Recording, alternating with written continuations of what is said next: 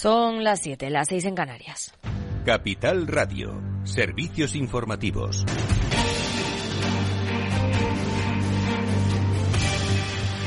Muy buenas tardes. ¿Qué tal? La Casa Blanca reacciona al dato de inflación de abril, que se ha situado en el 4,9% y ha vuelto a bajar por décimo mes consecutivo. Asegura que aún queda mucho trabajo por hacer, pero que se avanza en la dirección correcta. Además, la dinámica está cambiando y eso podría permitir a la Reserva Federal ser más flexibles con la política. En el comunicado, la Casa Blanca además ha afirmado que la mayor amenaza individual para la economía estadounidense es si los republicanos de la Cámara Baja no facilitan que el techo de deuda se eleve y que el país entre en unas semanas en suspensión de pagos. Eso le costaría a millones de estadounidenses sus trabajos, aumentaría los costos, aumentaría el déficit y arruinaría las cuentas de jubilación, ha apuntado. Y Bruselas deja la puerta abierta a estudiar restricciones para más productos ucranianos si fuera necesario tras el veto al trigo en cinco países del este. También ha pedido crear nuevas fuentes de financiación para la Unión Europea a través, por ejemplo, de una base común para el impuesto de sociedades o un gravamen sobre transacciones financieras para pagar la deuda y los intereses del Fondo de Recuperación creado tras la pandemia. La Eurocámara también ha pedido a la Comisión que endurezca los controles sobre el uso que hacen los estados de ese dinero. Pedro Díaz, más detalles. Buenas tardes. Buenas tardes. El Parlamento Europeo demanda a la Comisión que endurezca los controles sobre el uso que hacen los estados miembros de los fondos de recuperación. La Eurocámara subraya que los requisitos de control son más suaves que los que se usan para otros programas presupuestarios de la Unión y dependen en mayor medida de las autoridades nacionales, que en algunos casos dicen son demasiado proclives a errores y poco fiables.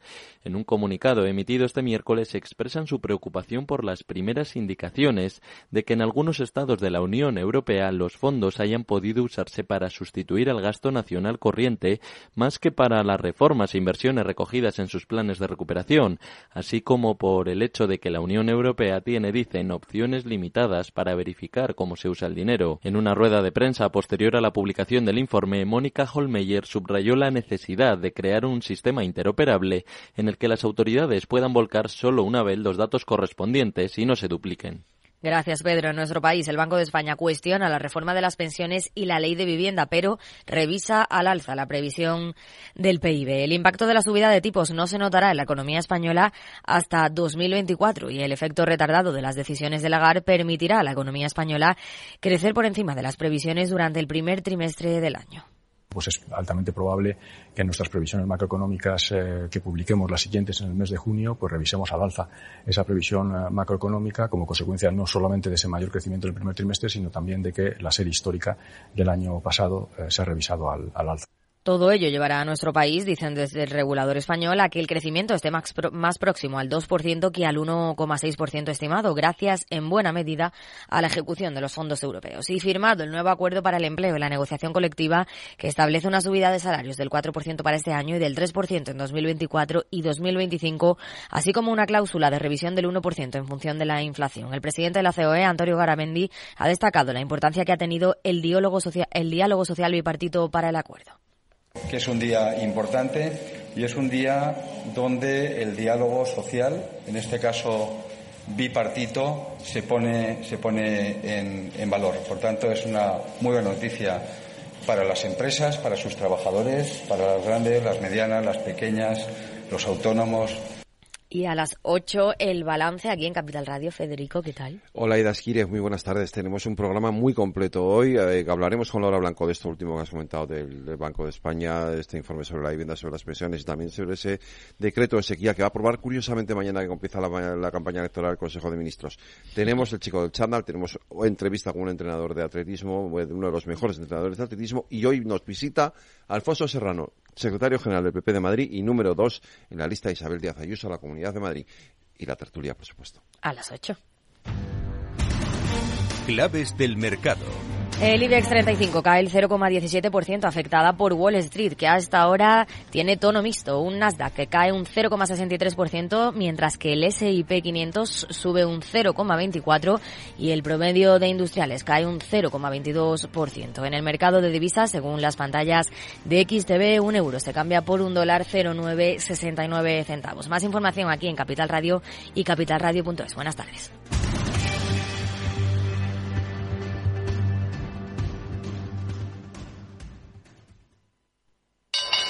¿Te interesa la bolsa?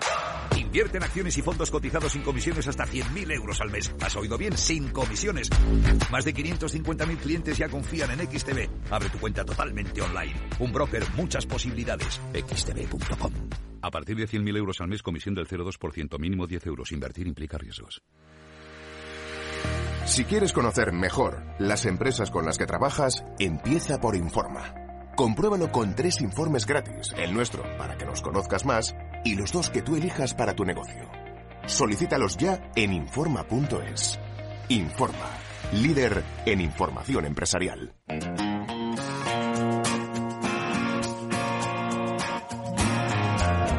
Después del trabajo, After Work, con Eduardo Castillo.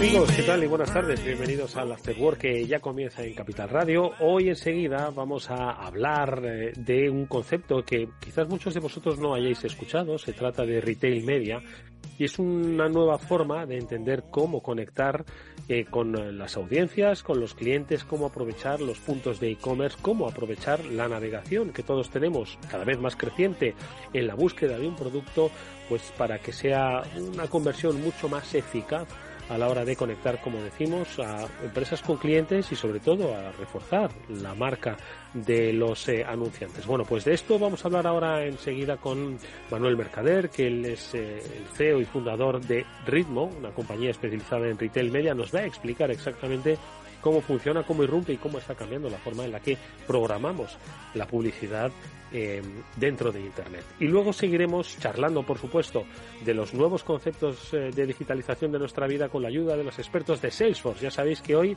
es miércoles y tenemos nuestra sección El Transformador.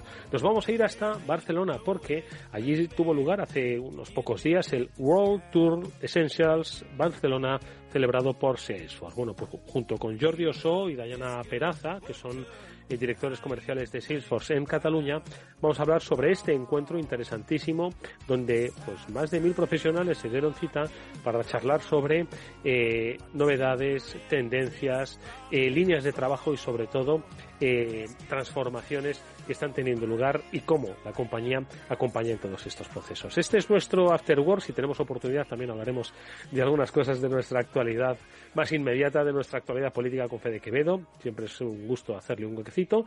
Y como digo, hoy, pues nuestro espacio de digitalización muy completo estará con nuestros invitados. Eh, esto es After Work. Os habla Eduardo Castillo.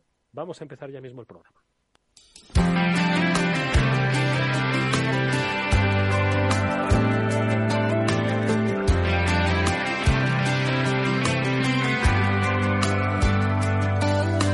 Bueno, a nadie se le escapa que la era digital ha transformado todos los sectores y entre ellos también la forma en la que las compañías pues conectan con sus públicos o la forma en la que las compañías venden a sus públicos. Eh, obviamente el mundo de la publicidad ha evolucionado, la irrupción de nuevos agentes en el sector también ha evolucionado y hoy nosotros queremos dar un paso más allá hablando de un nuevo concepto que es el del retail media.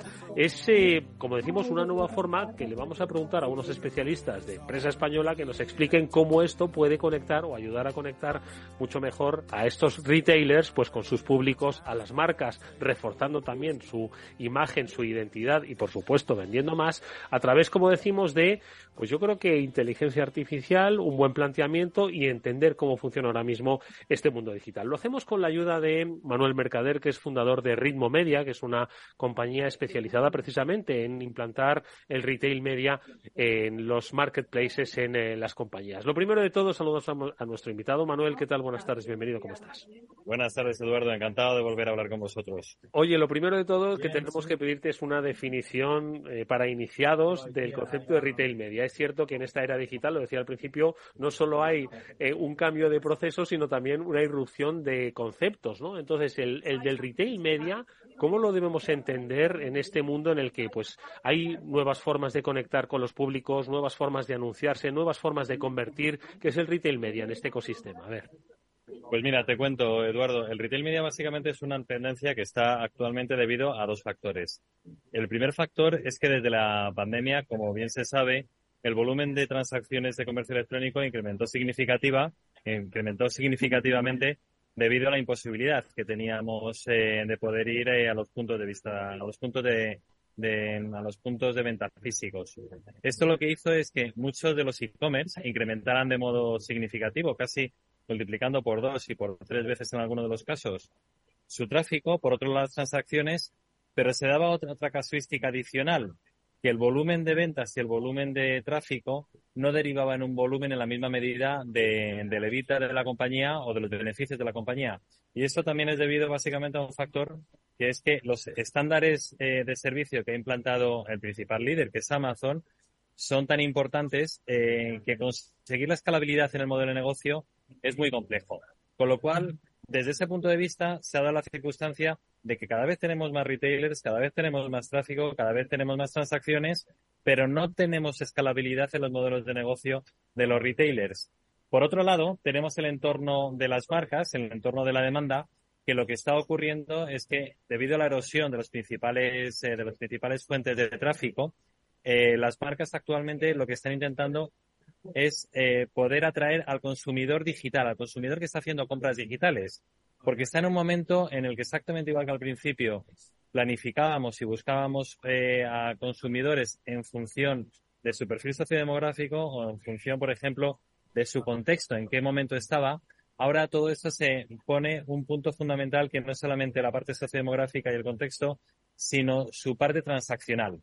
Se busca un usuario que esté haciendo transacciones y transacciones digitales. Con lo cual, por un lado, tenemos cada vez más oferta en la parte de, los e-commerce y por otro lado, tenemos la parte de las marcas que están buscando estos eh, nuevos consumidores digitales.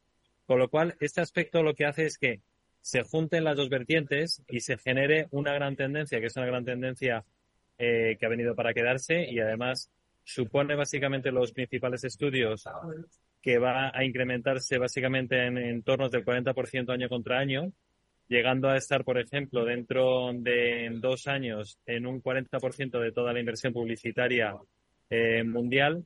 Y es básicamente por la opción eh, de encontrar al usuario en el momento de la compra y sobre todo también no solamente de encontrar al usuario en el momento de la compra, sino poder hacer análisis de negocio e información de eh, información del usuario en función a cuál es su perfil de compra real, no al que pensamos que va a ser su perfil de compra.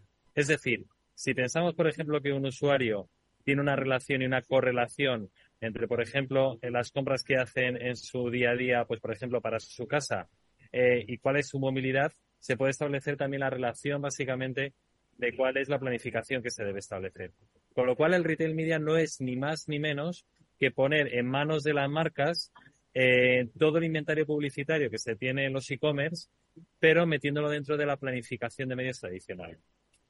Es decir, que al final eh, yo soy un usuario que compro de manera activa, frecuente, en diferentes eh, sitios de, Internet y es ahí donde cuando yo vaya a realizar una compra, por ejemplo, puede ser un supermercado, puede ser ropa o puede ser algo pues quizás más específico de un hobby, en ese sitio en el que yo estoy comprando, allí me pueden encontrar de una manera mucho más segmentada otras marcas.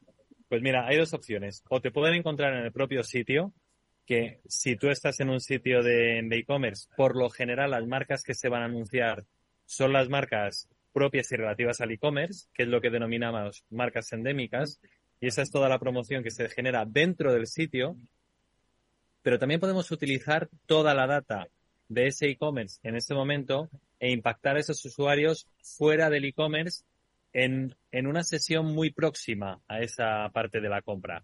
Con lo cual, eso son tendencias en las que no es necesariamente eh, fundamental que impactemos exclusivamente a las marcas propias que venden el e-commerce, sino se pueden establecer relaciones de negocio mucho más allá. Hmm. Y Pero es exactamente ese modelo, sí. Hmm. Y vosotros, eh, desde Ritmo, ¿cómo ayudáis, cómo acompañáis a las empresas a que pues transformen un poco más, para que moneticen mejor, para que escalen un poquito mejor? Pues mira, Eduardo, la circunstancia está principalmente en la agregación. Eh, Amazon es el principal jugador en España y en el mundo en lo que se llama la parte de Amazon Advertising. No en vano, si coges la cuenta de resultado mundial de Amazon, eh, la inversión publicitaria, no la inversión publicitaria, sino los ingresos provenientes de la línea de Amazon Advertising corresponden prácticamente eh, de una forma brutal con lo que es el EBITDA de Amazon. Es decir, parece que Amazon tiene una estrategia en la que estaba proponiendo a los usuarios servicios con un bajo margen, pero está generando mucho tráfico que luego lo rentabiliza por la parte de Amazon Advertising. Lo que ocurre es que Amazon tiene un volumen de tráfico muy considerable porque tiene un porcentaje de la cuota de mercado muy amplia. Si eso lo quisiéramos a llevar a, determinados e-commerce o retailers, les sería mucho más complicado entrar en planificaciones de medios porque al no ser que agregues un volumen de audiencia significativa, entrar en la planificación de medios eh, de una marca básicamente sería como echar gotas de agua en el mar. Ahora bien, si conseguimos una agregación de todos los e-commerce bajo un ecosistema que, por un lado, genere esa agregación de la audiencia de distintos e-commerce o retailers que puedan estar segmentados de forma vertical o que puedan tener otro tipo de agregación y adicionalmente aportamos tecnología, insight y valores de negocio, podemos generar un activo muy interesante en la planificación de medios y en la planificación de las marcas. Con lo cual, Ritmo, ¿qué es lo que propone? Primero, ayudar a los retailers a transformar o complementar su negocio del negocio del retail al negocio básicamente del publisher o al negocio de, eh, del media o al negocio del medio publicitario o del medio eh, de promoción, que no son negocios que estén muy cerca. Con lo cual, ayudamos a esa transición, que es lo que ya ha hecho Amazon hace bastante tiempo.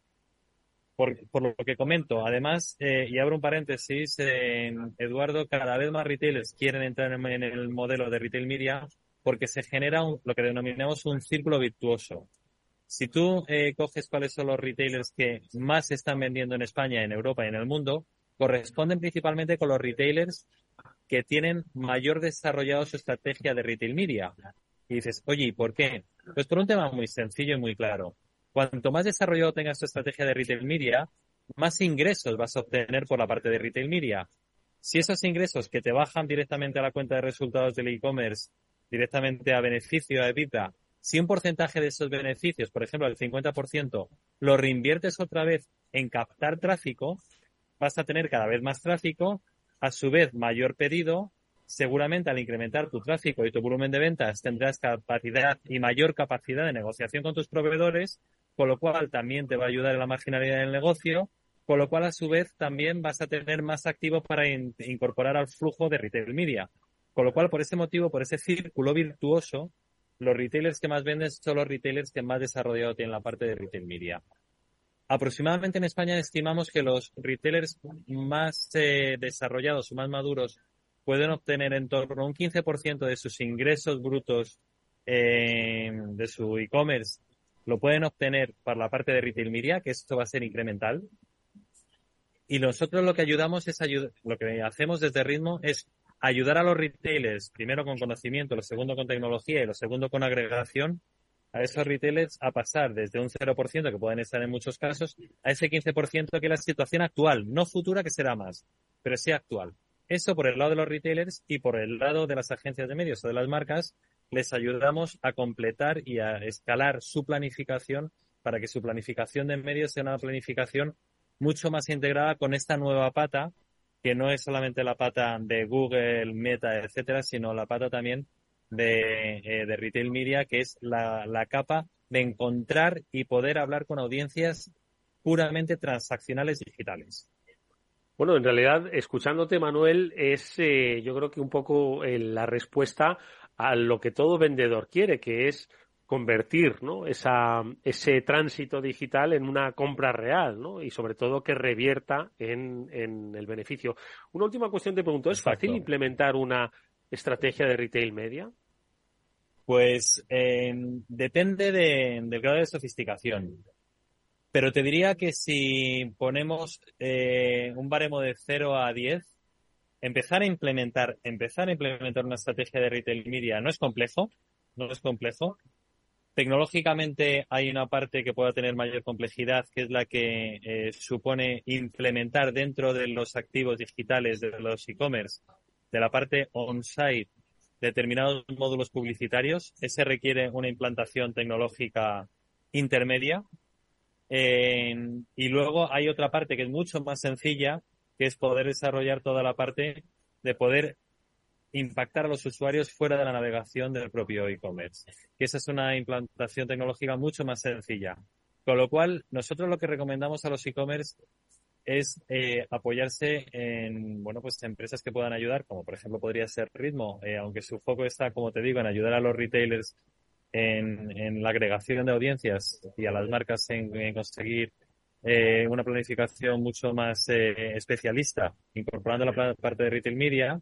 Pero nosotros recomendaríamos a los e-commerce ayudarse en establecer primero cuál es el potencial, cuál es el equilibrio entre el desarrollo de sus acuerdos comerciales con el complemento del resto de acciones de retail media, adoptar la solución tecnológica que más le convenga en el entorno eh, y con el diagnóstico que se pueda desarrollar y a partir de ahí hacer un seguimiento eh, mucho más a medida y balanceado con el resto de, puntos. Con lo cual te diría que no es una opción muy compleja, pero sí que es una opción eh, y sí que es una estrategia que hay que incorporar teniendo bastante conocimiento de cada uno de los aspectos que son susceptibles de incorporar en el e-commerce.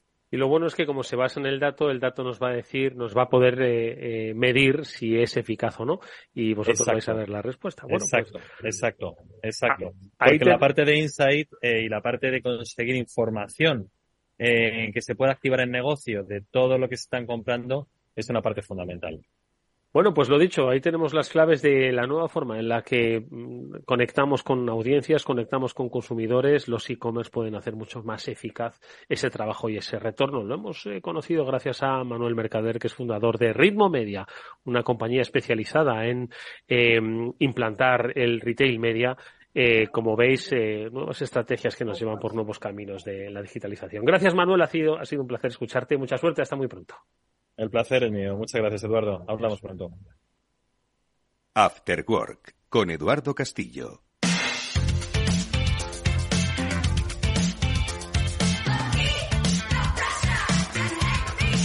Nosotros hacemos un pequeño break en el tema de lo digital. Ahora enseguida vamos a seguir, por supuesto, hablando de tecnología. Lo haremos en el transformador con los eh, expertos de Salesforce. Pero antes, y yo creo que es que voy a llamarle de, de aquí al 28 de mayo le voy a llamar mucho. Y de aquí a finales de año le voy a llamar también mucho más.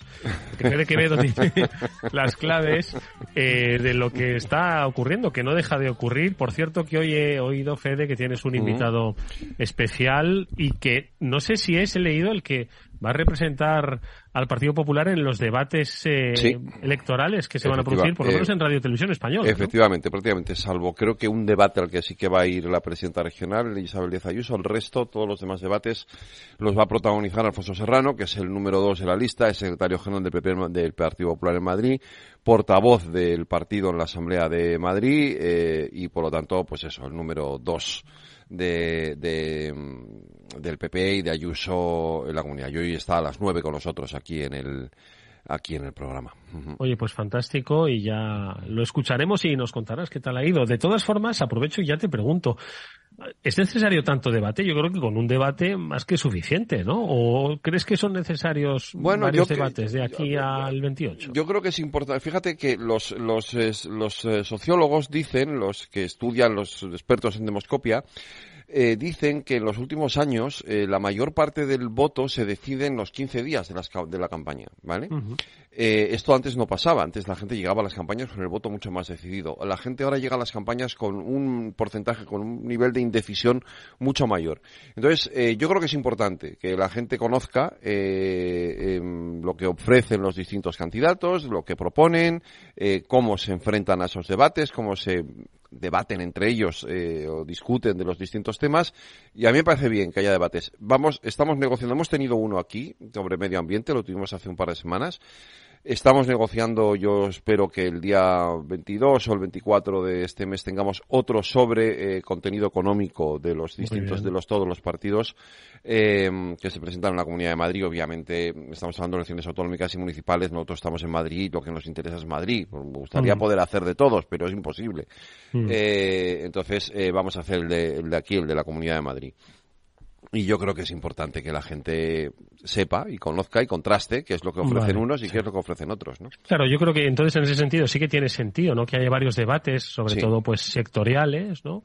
En los temas que importan al ciudadano, que pueden ser energía, que puede ser economía, que pueden ser Vivienda. propuestas sociales y luego vivienda, o luego ya lo que son, bueno, pues programas de gobierno conjuntos, que es donde estarían los primeros espadas, ¿no? Que yo creo que esos son los que quizás pues no hay que repetir. Si vemos a Ayuso en un debate, pues yo creo que con, con verla a Ayuso y a, y a Mónica García y a los diferentes candidatos, ¿no? Pues yo creo que con verlos una vez en un debate es más que suficiente, ¿no? Ayer, bueno, claro, a ver, eh, ayer, por ejemplo, hicieron un debate con, con en el programa de Risto Mejide.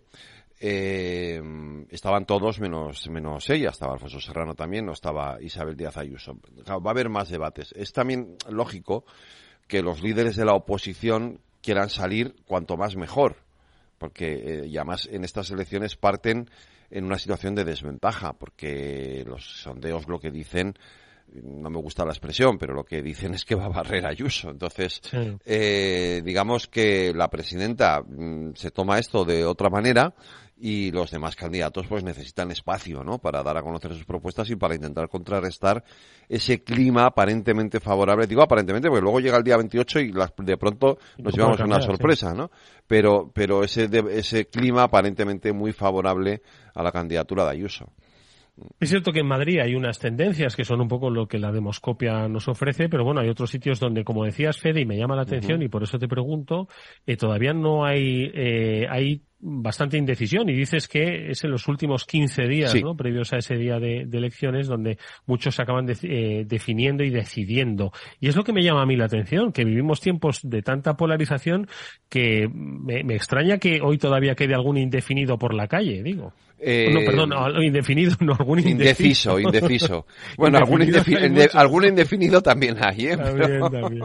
pero indeciso, sí, quedan muchos indecisos. Son, está todo tan, tan, tan volatilizado, tan polarizado, tan crispado que, que, mm, que hay un porcentaje, yo creo que, que hay, hay digamos, dos sectores de la población muy, con, con el voto sí muy decidido, la- en- más, digamos, hacia los extremos, y luego hay un amplio porcentaje ahí en medio que no termina de saber muy bien qué hacer, porque se deja llevar por los discursos de unos y de otros, pero, pero, es una situación complicada y la volatilidad en estos momentos es muy grande. Por eso digo que yo no, que al final las encuestas dicen lo que dicen, pero luego ya veremos lo que ocurre el día 28. Porque, o sea, eso que dicen los demoscópicos, que yo me fío de ellos, es así. O sea, los últimos 15 días, en los 15 días de la campaña, hay un porcentaje muy alto de gente, pues en torno a un 30-40%, que deciden el voto. Y claro, eso puede hacer oscilar por completo lo que ahora mismo están diciendo las encuestas. Mm. Tú Oye, fíjate, Fede, que- ahí- fíjate, por ponerte un ejemplo. Sí. En Valencia, en la comunidad valenciana, la diferencia para que gane un bloque o el otro, ¿vale? Para que gane un bloque, para que gobierne eh, el, el actual tripartito de Chimo Puig, Compromís, Podemos, o gobierne el Partido Popular con Vox, ¿sabes cuánto es la diferencia? Ujú. 3.600 votos. Madre mía, que eso es un, eso es, Es un puñado. un barrio, es una manzana. de Claro, vivienda. es una vivienda casi. O sea, entonces, eh, por eso te digo que, que, que, que, mm, eh, ahora mismo eh, son unas elecciones especialmente interesantes, porque no, no está do- todo decidido, ni mucho menos, ¿no? Sí, vamos a, a ver, ¿no? De aquí a- al 27 de, de, mm, De de mayo. mayo, una sucesión de encuestas Sí. Y que quizás yo creo que por, por tanto uso y abuso al final muchos eh, han perdido cierta confianza en las mismas, ¿no? Ya no tanto porque acierten más o menos, sino porque hay tantas eh, con el eh, además el, el desarrollo de redes sociales se ve que yo creo que mucha gente no sabe a- a- mira la encuesta que más le a sus emociones le, le co- coincide, ¿no? Y al final la demoscopia es un poco la gran perjudicada en todo esto, ¿no? Sí, lo que pasa es que, a ver, es verdad que las encuestas hay que leerlas también, hay que, hay que saber leerlas en el sentido de que no es lo mismo una encuesta que publica un determinado medio de comunicación con la que publica otro, pero hay unas tendencias que son generales. Eh, luego, en, pues si la lees en el país en la SER, pues mm, se- la, la encuesta oscila un poquito en favorecer a la izquierda, pero o- y si la ves en el ABC, pues oscila un poco a favorecer a la derecha. Pero, pero las, eh, son las cocinas, pero en general los, los trabajos de campo en, en, la- en unas y en otras están bien hechos, ¿vale? Y eso es en lo que hay que fijarse. Mañana, mañana, jueves, que empieza la campaña, por la noche a las 12, mañana jueves hay sondeo del CIS, barómetro del CIS, de elecciones municipales y autonómicas. Hay que saber leerlo, porque ya, obviamente, la cocina ya sabemos que Tezanos va a hacer lo que hace siempre. Pero hay que aprender a leer el trabajo de campo, porque el trabajo de campo de mañana del CIS puede ser muy interesante. Puede darnos muchas claves. Sí, sí, efectivamente, va a ser eh, muy interesante. No obstante, el CIS, ¿no? También ha sido precisamente que hablamos ahora un poquito de la confianza que hay en las en la demoscopia, ¿no? Pues el CIS quizás en los últimos tiempos ha sido criticado mm, tanto por unos como por otros, digo, de todo el espectro eh, político, ¿no? De, de nuestro país y quizás sigue obviamente manteniendo su significancia, ¿no? Porque es el centro de investigaciones sociológicas, pero bueno, parece que la gente lo va a mirar con cierto escepticismo, ¿no? Tanto de un lado como de otro. Va a haber recelo, va a haber escepticismo, por eso insisto, es decir, eh, no hay que fijarse en la cocina, en el resultado final.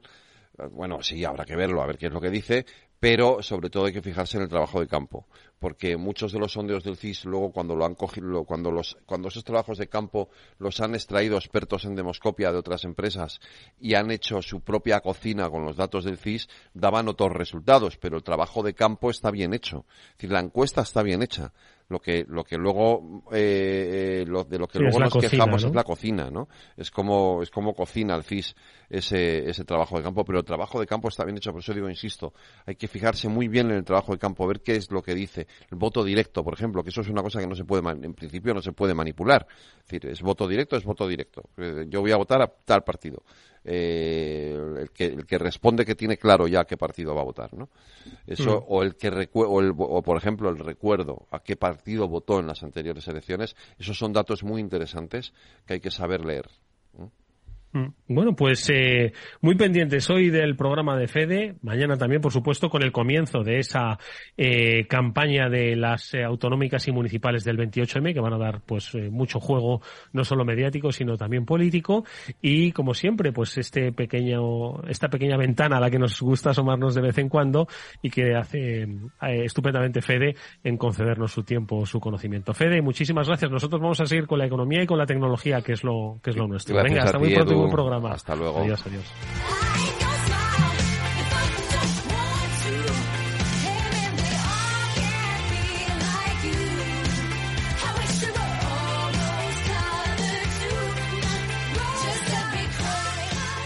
Eduardo Castillo en Capital Radio, After Work. Vamos con un consejo. Si inviertes en bolsa, esto te interesa. XTB tiene la mejor tarifa del mercado para comprar y vender acciones y ETFs. No pagues comisiones hasta 100.000 euros al mes. Si inviertes en bolsa o quieres empezar, más sencillo e imposible. Entras en xtb.com, abres una cuenta online y en menos de 5 minutos compras y vendes acciones sin comisiones con atención al cliente las 24 horas del día. ¿A qué estás esperando? Ya son más de 660.000 clientes los que confían en xtb.com, un broker, muchas posibilidades xtb.com. A partir de 100.000 euros al mes, la comisión es del 0,2%, mínimo 10 euros Invertir implica riesgos.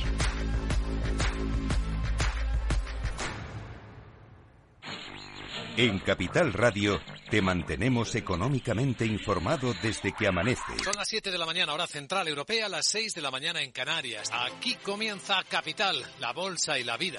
Haciendo algún break en el camino. Enseguida, hora trading la hora más golfa de los mercados.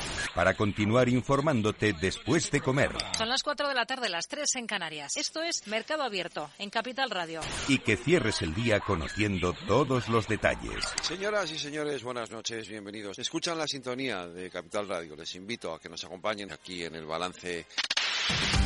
Capital Radio. Información económica de calidad. A continuación, El Transformador, de la mano de Salesforce.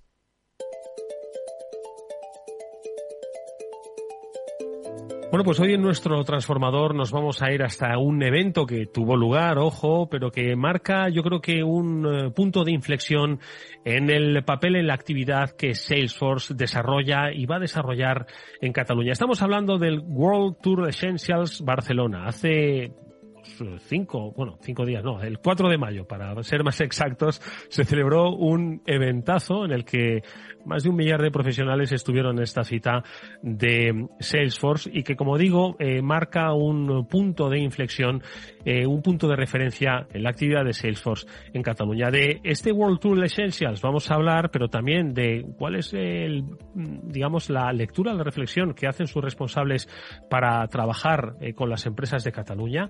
Lo vamos a hacer, como digo, con la ayuda de Jordi Ossó y de Dayana Peraza. Ambos son directores comerciales de Salesforce en Cataluña. Les damos la bienvenida bienvenida a este programa. Dayana, buenas tardes, ¿cómo estás? Hola, buenas tardes, ¿qué tal? Un placer saludarte. Jordi, ¿cómo estás? Buenas tardes.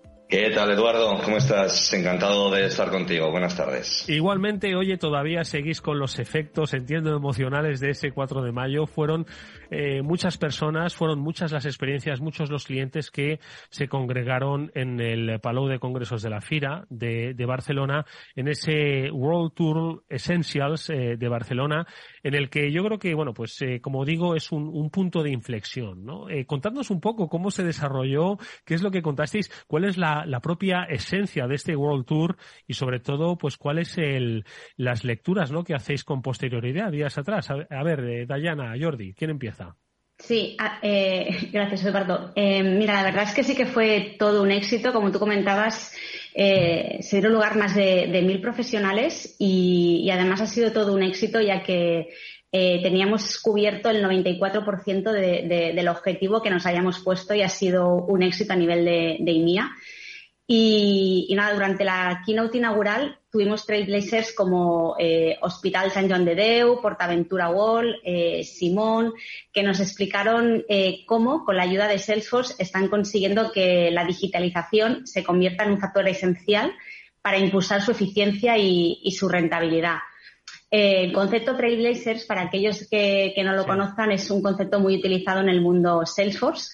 Al final es, los pioneros los que eh, realmente abren ese camino y, son empresas que son eh, innovadoras, que, son amantes de los retos.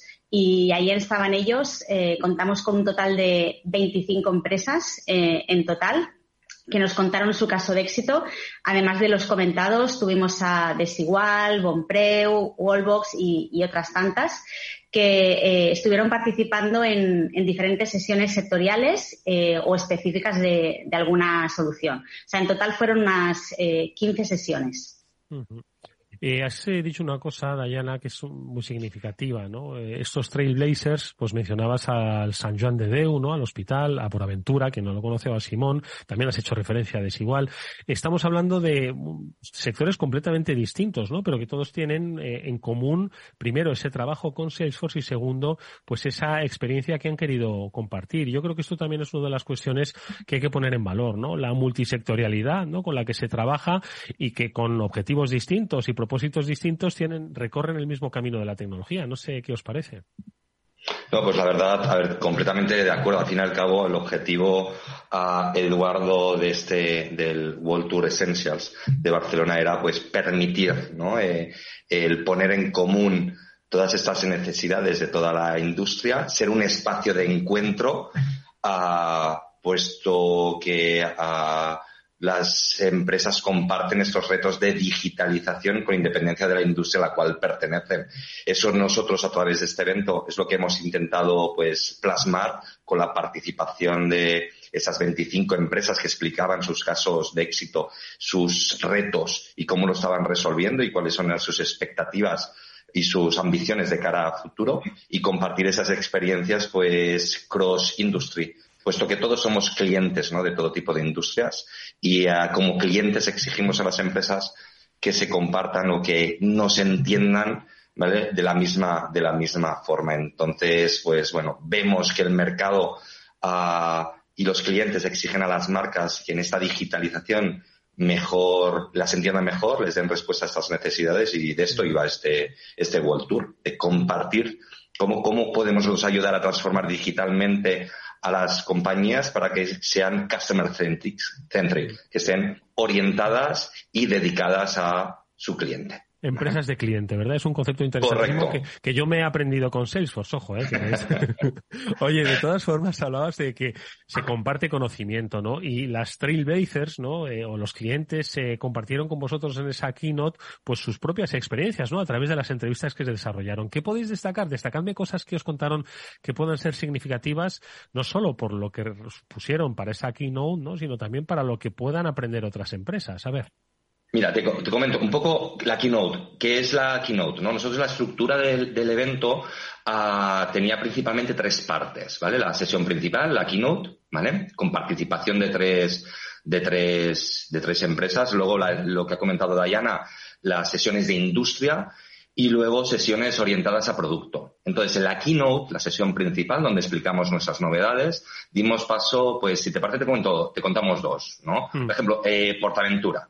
¿A quién teníamos en Portaventura? Teníamos a, Daniel, a David García, CEO de Portaventura, que nos estaba trasladando, nos trasladó a, trasladó a la audiencia mm. ese cambio y esa orientación que está, ese momento de transformación que está viviendo Portaventura, que ha entendido que tienen una necesidad y como objetivo y eh, dar una experiencia personalizada a cada uno de los asistentes a su parque temático. Y diría más que parque temático, como dice bien David, a su destino, porque a Portaventura es un, destino.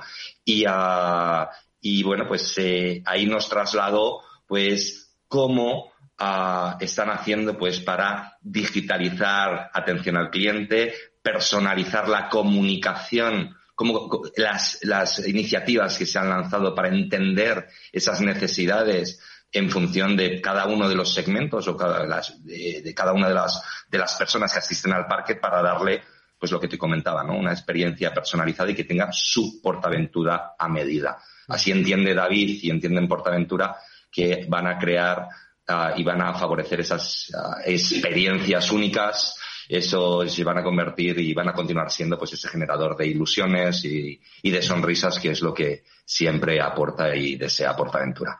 La verdad es que es, eh, yo creo que es un ejemplo muy significativo de cómo hoy se debe entender el papel de la tecnología y la digitalización en la transformación de compañías. Estamos hablando de un parque donde la gente disfruta físicamente, pero que ellos entienden que eh, eh, aumentar esa experiencia de cliente o lo que decíamos antes, no convertirse en una empresa de cliente supone que pese a que el core está en una montaña rusa, es el camino para llegar a esa experiencia total pasa por la digitalización. ¿no? Yo creo que, que es, puede ser un ejemplo maravilloso de eh, cómo se debe entender hoy que la transformación no radica independientemente del sector necesariamente por la digitalización. Es un buen caso. ¿Qué otro caso os comentaron? A ver. Sí, eh, por ejemplo, tuvimos también el caso de, Simón, eh, explicado por Javier Lorenzo, que es un caso radicalmente diferente. En este caso hablamos de, una compañía que tiene más de 100 años, que empezó fabricando portalámparas mm. y hoy además de iluminación ven desde, desde conectividad inteligente hasta recarga de vehículos eléctricos. Y su negocio se desarrolla básicamente en, dos grandes frentes. Eh, uno, las licitaciones públicas o privadas de, organismos públicos o, hoteles, por ejemplo. Y por otro lado, de la distribución. Y, en su caso, eh, su objetivo era eh, mejorar su proceso comercial y mejorar la trazabilidad y personalización de las ofertas. Y, bueno, para ello contrataron Sales Cloud. Y luego, además, eh, consiguieron, eh, gracias a esto, un mayor conocimiento de, su cliente, subir el número de cotizaciones eh, de sus proyectos en un 40% y, y, la conversión de esos proyectos subió en un 15%, lo que repercutió en unas, un incremento de las ventas de, de, un 10%, con lo cual no está nada mal, ¿no? Y luego, adicionalmente, también contrataron Service Cloud, y con esto mejoraron tanto la atención eh, al cliente como pudieron ofrecer eh, un mejor asesoramiento, ¿no? un, asesoramiento eh, más personalizado. Mm. Sí, es un, es un, un momento muy importante para Salesforce en, en Cataluña, que arranca ¿no? con este eh, World Tour Essentials, eh, pero que continúa y precisamente con una cita importantísima que, mm, como digo, yo creo que le da continuidad ¿no? a, a este World Tour, que es precisamente la nueva oficina de Salesforce en Barcelona que hace pues eh, estamos a día 11, hoy, no, hoy es día 10, el, el, lunes tuvisteis inauguración del nuevo espacio de Salesforce, que no es un espacio, solo un espacio, sino que es yo creo que una declaración de intenciones sobre el trabajo ¿no? que vais a desarrollar, que queréis seguir desarrollando en Cataluña, ¿no? Sí, como, como comentas, eh, este lunes se, inauguró esta nueva oficina, que es un espacio mucho más amplio, que además nos va a permitir eh, pues traer a más clientes, eh, partners y, poder interactuar de una forma mucho más efectiva, ¿no? También entre nosotros, ¿no? es un espacio perfecto y idóneo para ese trabajo híbrido. Al final aquí los, los empleados trabajamos de un, de un modo flexible, ¿no? Y, es un entorno perfecto. Además está eh, en el corazón económico de la ciudad, está en, la Illa, diagonal. Y, es, lo que tú comentas, ¿no? Que al final lo que buscamos es mostrar esa, esa fuerza y, esa apuesta, ¿no? Por, por, el, por el territorio. La verdad, Eduardo, si me lo permites, estamos, ah, como tú has dicho, ¿no? Es un momento de inflexión, estamos pues ah, muy contentos. El World Tour ha sido un éxito y le damos continuidad con esa inauguración de la oficina es donde queremos que, donde queremos que ocurran cosas. Y cosas son experiencias, lo mismo que te comentaba antes, ¿no? Lo mismo que te comentaba de Portaventura, pues no lo mismo en Salesforce, es personalizar las experiencias que tenemos con nuestros clientes y que eh, la oficina de, de Barcelona sea un punto de encuentro donde ilusionemos, donde entendamos esas necesidades de nuestros clientes y particularicemos también, personalicemos la, el servicio que, que les damos y, el, y, el, y, el, cuadro es fantástico, estamos encantados, la verdad que sí. Hoy conocemos eh, de estos eh, espacios de El Transformador cuáles son ¿no? esas eh, cualidades, ese trabajo ¿no? que desarrolla Salesforce junto con empresas de todo tipo, tamaño y sector. Pero os pregunto si hay algunas prioridades definidas para Cataluña. ¿Cuáles son un poco las que habéis planteado? A ver, las prioridades, Eduardo, las prioridades de Cataluña son muy similares a, las que tenemos para, toda España, para Iberia, ¿no? Pero les damos, le queremos dar un, toque, un acento local, ¿vale? A ver, principalmente por lo que respecta a la estrategia de Cataluña, hemos establecido uh, cuatro pilares fundamentales, ¿vale? Y que son claves para la transformación digital y el acompañamiento que hacemos, uh, que le damos a las empresas para que se puedan, puedan convertir en organizaciones completamente centradas en, en, su cliente, ¿no? el, primer, el primer pilar es uh, la plataforma, a nuestra plataforma Customer 360. El segundo es la inteligencia artificial el tercero, el desarrollo de soluciones verticales por industria. Y ah, el cuarto, pues, ah, como te decía, ese acento local es una colaboración y una, mm. y una, y una participación dentro del ecosistema ah, económico catalán. Vamos a desarrollar eh, brevemente, si os parece, un poco también a modo de recordatorio, ¿no? De esa, eh, esa prioridad transversal, vertebradora del trabajo de Salesforce en, en, Iberia, como dices, pero con ese acento local al que ahora vamos a apuntar, ¿no? especialmente desde ese ecosistema. Pero ese Customer 360, eh, vamos a recordar un poquito estos puntos de, de, interés. Vamos por el primero. Vale, fenomenal. Pues a ver, customer, el Customer, lo que llamamos nosotros Customer 360, eh, Customer 360, no es más que la cartera de productos y de servicios que tenemos en Salesforce, ¿vale? Que es número uno somos número uno en el mundo, el CRM número uno del mundo, ¿no? Que lo que eh, busca es ayudar a las compañías, pues tiempo, tiempo y dinero, no nos engañemos, ¿vale? Impulsando el crecimiento de su negocio como empresa, como te comentaba, completamente centrada y focalizada en, el cliente, ¿vale? Esta plataforma es ah, nuestra principal base para la creación de una estrategia ah, de cliente, ¿vale? Mm. Y las aplicaciones ah, de las nubes que, tenemos, que tenemos en Salesforce, que antes las hemos mencionado algunas, como pueden ser Sales Cloud, Marketing Cloud, mm. Service Cloud o Commerce Cloud, pues se ejecutan en esta, en esta plataforma de bajo código, ¿vale? Que permite, pues, bueno, innovar a, la velocidad que solicita el cliente, ¿vale? Pues a innovar con, con, funcionalidades como la inteligencia artificial o la automatización, ¿vale? Integradas completamente dentro de lo que es la, plataforma, ¿vale? Dentro de lo que es la plataforma Customer 360, pues encontraríamos también otras soluciones como puede ser Tableau para todo lo que es el análisis de datos, ¿vale? Y su visualización. Y para todo lo que es facilitar la integración de sistemas y aplicaciones y Slack para todo lo que es el trabajo colaborativo, ¿vale? Y con respecto, ya lo has mencionado, ¿no? Pero yo, creo que es el, tema de nuestro tiempo. Has hablado de los datos, ¿no? De, que se parte toda la inteligencia que luego le damos al negocio. Eh, inteligencia artificial, precisamente, para, para dotarlo, ¿no? De mucha más eficacia, ¿no? Ese análisis de datos y automatización. Este es otro de los eh, aspectos que comentabais. Sí, correcto. O sea, sin duda, a ver, inteligencia artificial, datos y automatización es el segundo de los, de los pilares en esta, en esta estrategia, ¿vale? De hecho, a lo largo del último ejercicio, Salesforce hemos, pues, bueno, ha innovado eh, expresamente, ¿no? En este, en este, en este área. Y uh, en el centro de la estrategia de datos se sitúa, pues, Salesforce Data Cloud, ¿vale? Que es el, digamos, el corazón inteligente de la interacción con el cliente, ¿vale? Porque entendemos que las grandes experiencias, como puede ser pues, inteligencia artificial, deben arrancar, deben comenzar con, grandes datos. ¿vale? Y Salesforce Data Cloud pues, proporciona ese almacén, ese repositorio de datos, ¿vale? hiperescala, para que se podamos pues, conectar, armonizar y actuar sobre todos los ah, datos uh, de cliente en, en tiempo real.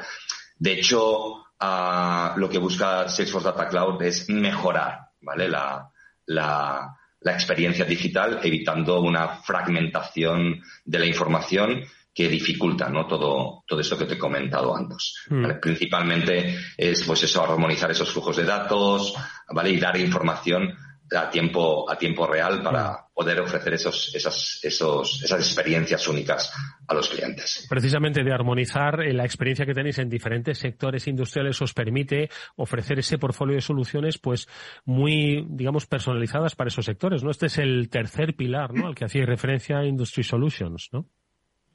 Sí, em, hemos reforzado la estructura comercial y, como tú decías, también nuestra oferta de soluciones por industria para estar mucho más cerca de, los clientes. Y, estas soluciones de industria incluyen a 13 sectores como servicios financieros, telecomunicaciones, salud, seguros. Y, nada, la última incorporación a, estas soluciones ha sido el Salesforce Automotive Cloud, que tiene desarrollos específicos para la industria de fabricación, comercialización y distribución del, automóvil. Y, lo que buscamos al final con estas soluciones verticales, como decía, es, eh, que eh, las empresas puedan aprovechar toda la potencia de Salesforce independientemente del sector al que pertenezcan. Y eso lo que les va a permitir es generar valor mucho más rápidamente sin, eh, necesidad de adaptarlo y, personalizarlo por su cuenta. ¿no? Y, estas soluciones además están creadas por, expertos ¿no? dentro del sector y, esto ayuda a, estos clientes a ahorrar tiempo y sobre todo a reducir costes. Mm, oye, lo que define este cuarto punto, ese acento más local al que hace referencia Jordi, es el ecosistema. ¿Cómo lo habéis planteado? Claro, los, los, tres puntos anteriores sí que son muy transversales, pero aquí es cuando sí que se puede personalizar más de acuerdo a ese ecosistema ¿no? empresarial que hay en Cataluña y de comunidad, de conocimiento, desarrolladores. ¿Cómo se plantea en este sentido? Sí, desde el año pasado ha habido una, una, apuesta mucho más importante por, por, lo que son los partners para que eh, nos ayuden a, llegar a, lo que llamamos geografías, en este caso a, Cataluña. Y esta, eh, esta apuesta está sobre todo eh, dirigida a esa área más de mid-market, que es donde tenemos pues una amplia área de, clientes a los que queremos llegar gracias a, este ecosistema. Y, estamos hablando de, de más de 200.000 eh, socios, expertos y certificados que, están ayudando a estos clientes a, transformarse digitalmente y a ser empresas centradas en, el cliente, ¿no? Es decir, lo que llamamos esa customer company, ¿no? Y en España, entre España y Portugal hay eh, cerca de 6.000 personas eh, en este ecosistema y, todo esto tiene eh, un impacto específico en, Cataluña, como, comentabas, porque además ahí el mercado de, mid-market es, bastante, significativo, ¿no? Y, hemos hecho algunos acuerdos con algunos partners muy, relevantes, que son, de hecho, eh, empresas locales con, mucha presencia dentro de, Cataluña, para que eh, nos ayuden a ganar esa, esa capilaridad y, llegar a todo el territorio catalán. Oye, pues eh, yo creo que está muy bien definido, pero esto hablábamos, Dayana, Jordi, de que es un, un, punto de inflexión, un punto de partida, ¿no? Donde hay una serie de objetivos. ¿Cuáles son un poco ese desarrollo de operaciones que veis para los próximos años? Venga, tenemos tres minutos. A ver, pues, a ver, principalmente cuatro, cuatro puntos, ¿no? Diría. Primero, a ser, ser una empresa de éxito, ¿vale? Ser un partner de confianza para la transformación de las, de, digital de las empresas catalanas. Lo segundo sería, pues, una, una empresa integrada dentro de la sociedad catalana, ¿vale? Que participemos, ¿vale? Y eso es uno de los, de, forma parte de ese cuarto pilar, ¿no? De, tener un ecosistema de éxito, ¿vale? Que participemos activamente en los, los diferentes foros, ¿no? De, la sociedad catalana, llamemos, bien sean asociaciones o, ciertas iniciativas para desarrollar talentos o, iniciativas de women en, eh, dentro de la tecnología, eh, universidades, etcétera. Un tercer punto también es, pues, eh, evidentemente, eh, ser una empresa con un claro propósito para fomentar las acciones que eh, definen, ¿no? que están asociadas a nuestros valores, que son la confianza, la innovación, el éxito de, nuestro de nuestros clientes, porque su éxito es el, es el nuestro, igualdad y evidentemente la sostenibilidad. ¿vale? Mm, Dayana. Y un, Ah, perdona, perdona. Y un cuarto sería, Dayana, yo creo que abordamos el cuarto. Venga. venga.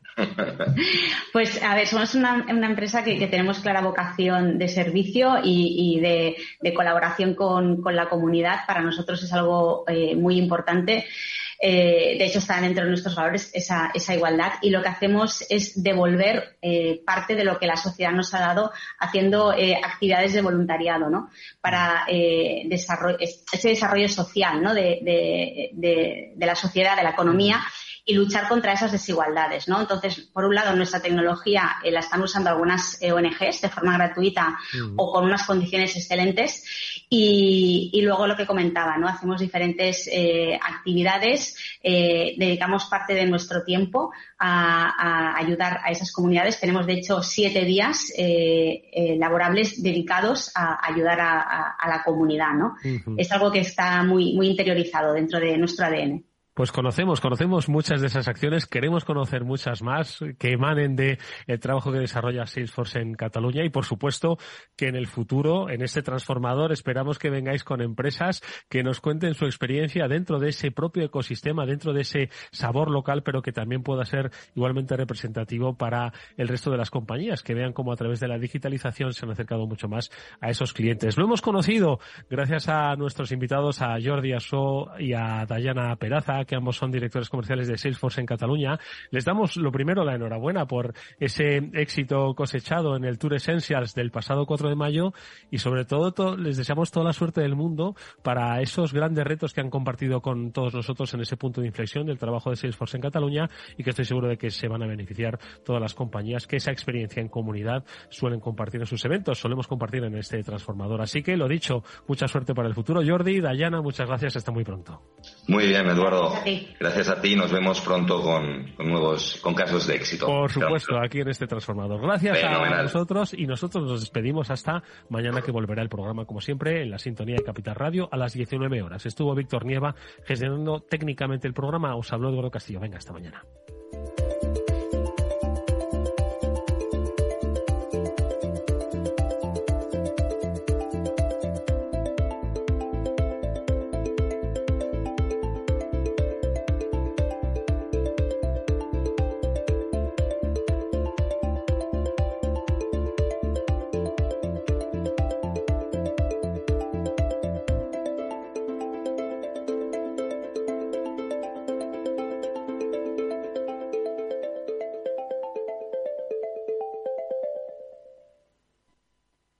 Salesforce les ha ofrecido el transformador. After Work, con Eduardo Castillo. ¿Qué es ir más allá?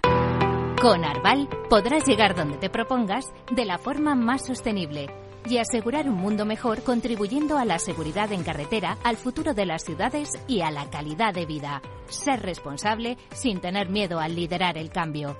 Arval, la transición energética arranca aquí. Más información en arval.es.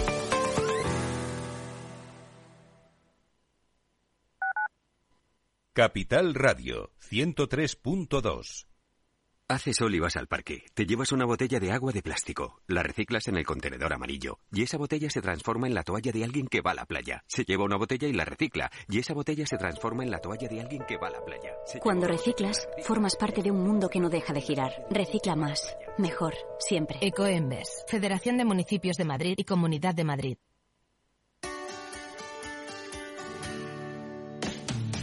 Todos los viernes a la una de la tarde en Capital Radio tienes una cita con Humanos en la Oficina, el programa de radio más divertido y de mayor influencia en el mundo del capital humano, donde las empresas y organizaciones dan voz al talento que trabaja día a día en la oficina. Un formato pionero creado por el galardonado speaker internacional Miguel Ángel Pérez Laguna.